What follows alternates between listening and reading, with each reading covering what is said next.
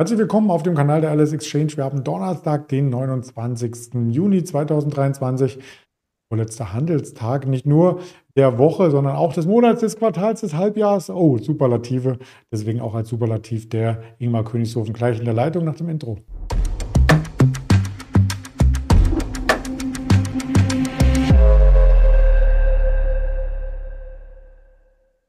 Hier noch einmal aufgezeigt, natürlich mit dem Risikohinweis, wir, wir tätigen keine Handelsberatung, keine Anlageberatung, keine Handelsempfehlung.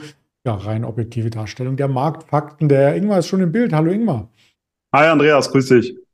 Ja, wir haben gestern tatsächlich mal einen ordentlichen Plustag wieder gesehen. Das ist natürlich für diejenigen, ähm, die die ganze letzte Woche nur den Bärenmarkt beobachten mussten, also jeden Handelstag im Minus, mal wieder etwas Schönes, aber für diejenigen, die auf weiteren Durchbruch gesetzt haben, äh, gar nicht gut, oder?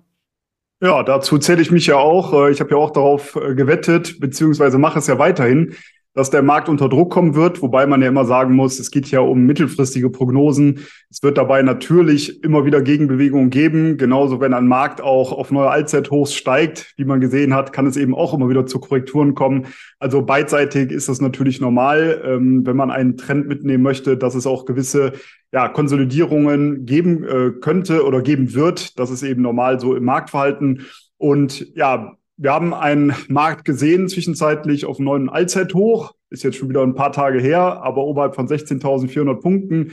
Und jetzt sind wir eben schon seit einiger Zeit wieder zurück in der Seitwärtsrange. Wir haben sehr, sehr häufig hier über diese Seitwärtsphase gesprochen, zwischen ungefähr 15.700 bis 16.000 Punkten. Jetzt sind wir wieder von unten an die 16.000 Punkte Mark herangelaufen, klopfen auch heute wieder so leicht von unten dran. Und ja, es ist ein harter Widerstand. Ähm, man sieht es ja immer wieder und ich gehe auch davon aus, dass das weiterhin Bestand haben wird zunächst und wir wieder nach unten laufen werden Richtung 15.700 Punkte. Und ganz interessant wird es natürlich, wenn die 15.700, aber noch besser die 15.630 wenn die nach unten durchbrochen wird, 15.630, das war ja so das Zwischentief zuletzt, äh, das wir mal gesehen hatten. Und dann könnte es sogar aus charttechnischer Sicht nämlich sein, dass wir einen Doppeltop gesehen haben, zuletzt mit dem Allzeithoch. Das war ja ungefähr auf demselben Level, wo wir zuvor schon mal notiert haben. Es gab zwar so einen kleinen Ausbruchsversuch nach oben, aber das war nicht besonders äh, sonderlich stark, dieser Ausbruchsversuch. Von daher könnte es zumindest aus charttechnischer Sicht dann ein Doppeltop sein. Dafür wäre es aber wichtig, dass wir unter die 15.630 Punkte Marke fallen würden. Und dann sehe ich das Ziel sogar bei 15.000 Punkten mit einem Zwischenstopp im Bereich um 15.300, weil da haben wir auch noch ein Unterstützungsniveau. Und es spricht zumindest einiges dafür, dass es hier zu einem Ausbruch nach unten kommen könnte. Das ist zum einen die klassische Saisonalität, die ab Mitte Juli abwärts zeigt. Das ist der Vieres-Wahlzyklus, der ab Mitte Juli abwärts zeigt. Und das ist eben auch die aktuelle Gier, die man zumindest im Sentiment beim CNN 4 Greed Index sehen kann. Das würde auch kurzfristig zumindest dafür sprechen, dass der Markt etwas zurücksetzt. Also wichtig, vielleicht nochmal zu nennen, diese Marke 15.630, denn dann hätten wir zum einen diese Seitwärtsrange nach unten verlassen, dann hätten wir eventuell einen Doppeltop, was dann zumindest bestätigt werde. Ob der Markt das dann auch so sieht, das steht ja immer noch auf einem anderen Blatt Papier. Aber das wäre zumindest aus charttechnischer Sicht auch interessant. Und dann könnte natürlich der Markt noch einige hundert Punkte weiterfallen. Das ist zumindest das, worauf ich spekuliere.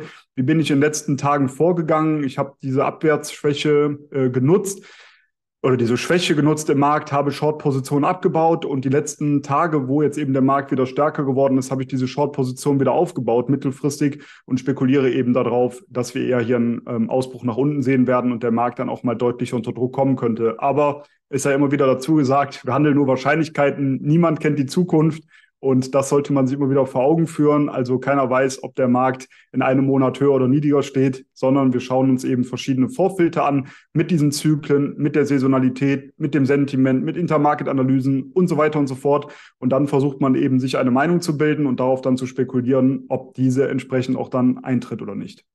Ping, ping, ping, alle Wörter ähm, hier erwähnt, ja, die ich auf meiner Liste hatte, die ich von dir hören wollte. gut, dann lass mich noch eins zufügen. Und das fällt natürlich ins Auge, wenn man sich den heutigen Verlauf anschaut. Die Volatilität. Man denkt, der Markt ist eingeschlafen. Der VDAX mal einen kurzen Hochsetzer, aber jetzt schon wieder auf Richtung äh, der Mehrjahrestiefs. Was denn da los? Genau, ja, das liegt natürlich immer an den Marktverhalten. Das muss natürlich klar sein. Sollte jetzt die Nervosität wieder zulegen, also sollten wir wirklich mal unter diese wichtige charttechnische Marke fallen, dann wird das natürlich wieder im Nachgang äh, dazu führen, dass die Volatilität auch ansteigt. Also wenn natürlich der Markt sich beruhigt, dann geht die Volatilität zurück. Wenn es aber wieder zu stärkeren Schwankungen kommt, dann nimmt die Volatilität wieder zu. Und das ist auch natürlich ein Thema, auf das man wieder achten muss oder immer wieder auch hinweisen muss, weil ich natürlich auch Kunden habe, die schreiben, naja, der Markt kann ja nicht fallen, die Volatilität ist gering. Ja, natürlich, zum aktuellen Zeitpunkt ist sie gering, aber das kann sich schlagartig ändern. Sollte der Markt wirklich dann auf einmal ja, massiv unter Druck kommen und auch mal zwei, drei, vier, 500 Punkte innerhalb von kürzester Zeit fallen, dann wird natürlich die Volatilität dementsprechend auch wieder deutlich anziehen. Mal das auch nochmal mit reingebracht und aufgeklärt und vom Fear and Creed Index aus den USA mal zu dem von der Alice Exchange. Der hat gestern äh, sogar in die Furcht Region ähm, einen Eintritt gezeigt. Und jetzt ist er wieder im neutralen Bereich, jetzt wo wir wieder zu 16.000 in die Richtung zurücklaufen. Also da ist auf alle Fälle nicht so viel Euphorie im Markt wie in den USA. Wobei die Daten aus Europa von Einzelunternehmen sich durchaus sehen lassen können. Wir fahren mal rüber nach Frankreich äh, zu Renault. Die waren tatsächlich gut, die Quartals.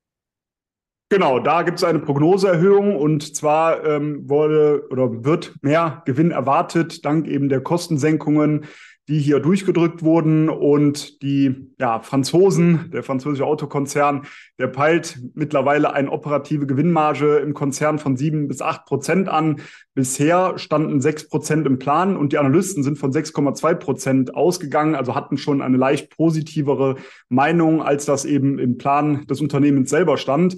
Jetzt aber hier eine Prognoseerhöhung auf sieben bis acht Prozent und das führt natürlich dazu, dass die Aktie jetzt auch deutlich anziehen kann. Sie reagiert sehr, sehr positiv, denn man muss natürlich jetzt das einpreisen, dass hier eine deutliche Prognoseerhöhung stattgefunden hat. Heute alleine plus sechs Prozent die Aktie. Seit Anfang Juni sehen wir hier schon einen klaren Aufwärtstrend. Und zuletzt wurde auch der wichtige Widerstand bei circa 38 Euro nach oben durchbrochen. Jetzt hätten wir eben rein charttechnisch Kursziele bei 40, später 44 Euro. Da warten dann eben die nächsten Widerstände. Ähm, für mich ist das ein interessanter Long-Kandidat. Allerdings würde ich jetzt nach diesem ja, etwas stärkeren Anstieg darauf warten, ob wir nochmal einen Rücksetzer sehen. Interessant wäre natürlich die Region um 38 Euro. Ich hatte schon gesagt, das war eben ein Widerstand. Und sollten wir jetzt dahin zurückfallen und dieser ja, dieser ehemalige Widerstand als Unterstützung bestätigt werden, dann ist es durchaus interessant, hier auf die Long-Seite zu wechseln und dann entsprechend darauf zu spekulieren, dass wir Richtung 40, später 44 Euro ansteigen könnten. Ja, ich weiß, wenn man die Aktie selber kauft, dann hört sich vielleicht nicht so spannend an, wenn man sagt, bei 38 einsteigen.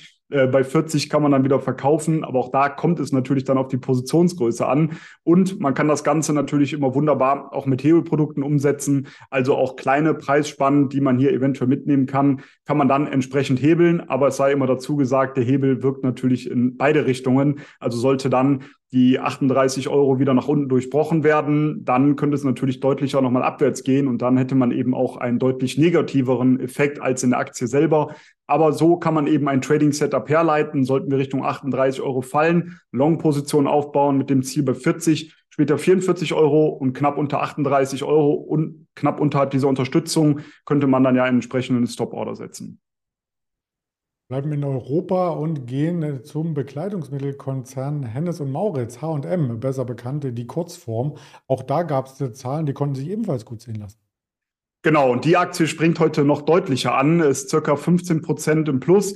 Und wir sehen das schon seit einiger Zeit, eigentlich schon seit Anfang des Jahres, dass H&M, dass sich die H&M-Aktie deutlich besser entwickelt hat als der Einzelhandelssektor insgesamt. Und das kann die Aktie jetzt eben entsprechend fortsetzen. Du hast schon gesagt, es gab eben äh, zum zweiten Quartal jetzt entsprechende Daten und die sind deutlich besser ausgefallen, als das vom Markt erwartet wurde. Dementsprechend natürlich auch dieser Kurssprung. Es hat einiges auf eben den Gewinn gedrückt. Das sind die hohen Rohstoff, die hohen Frachtkosten sowie natürlich auch ein starker US-Dollar. Das hatten oder dies hatte natürlich den Ergebnis etwas belastet. Aber man sieht eben trotzdem ein besseres Ergebnis, als das von den Analysten herausgegeben wurde.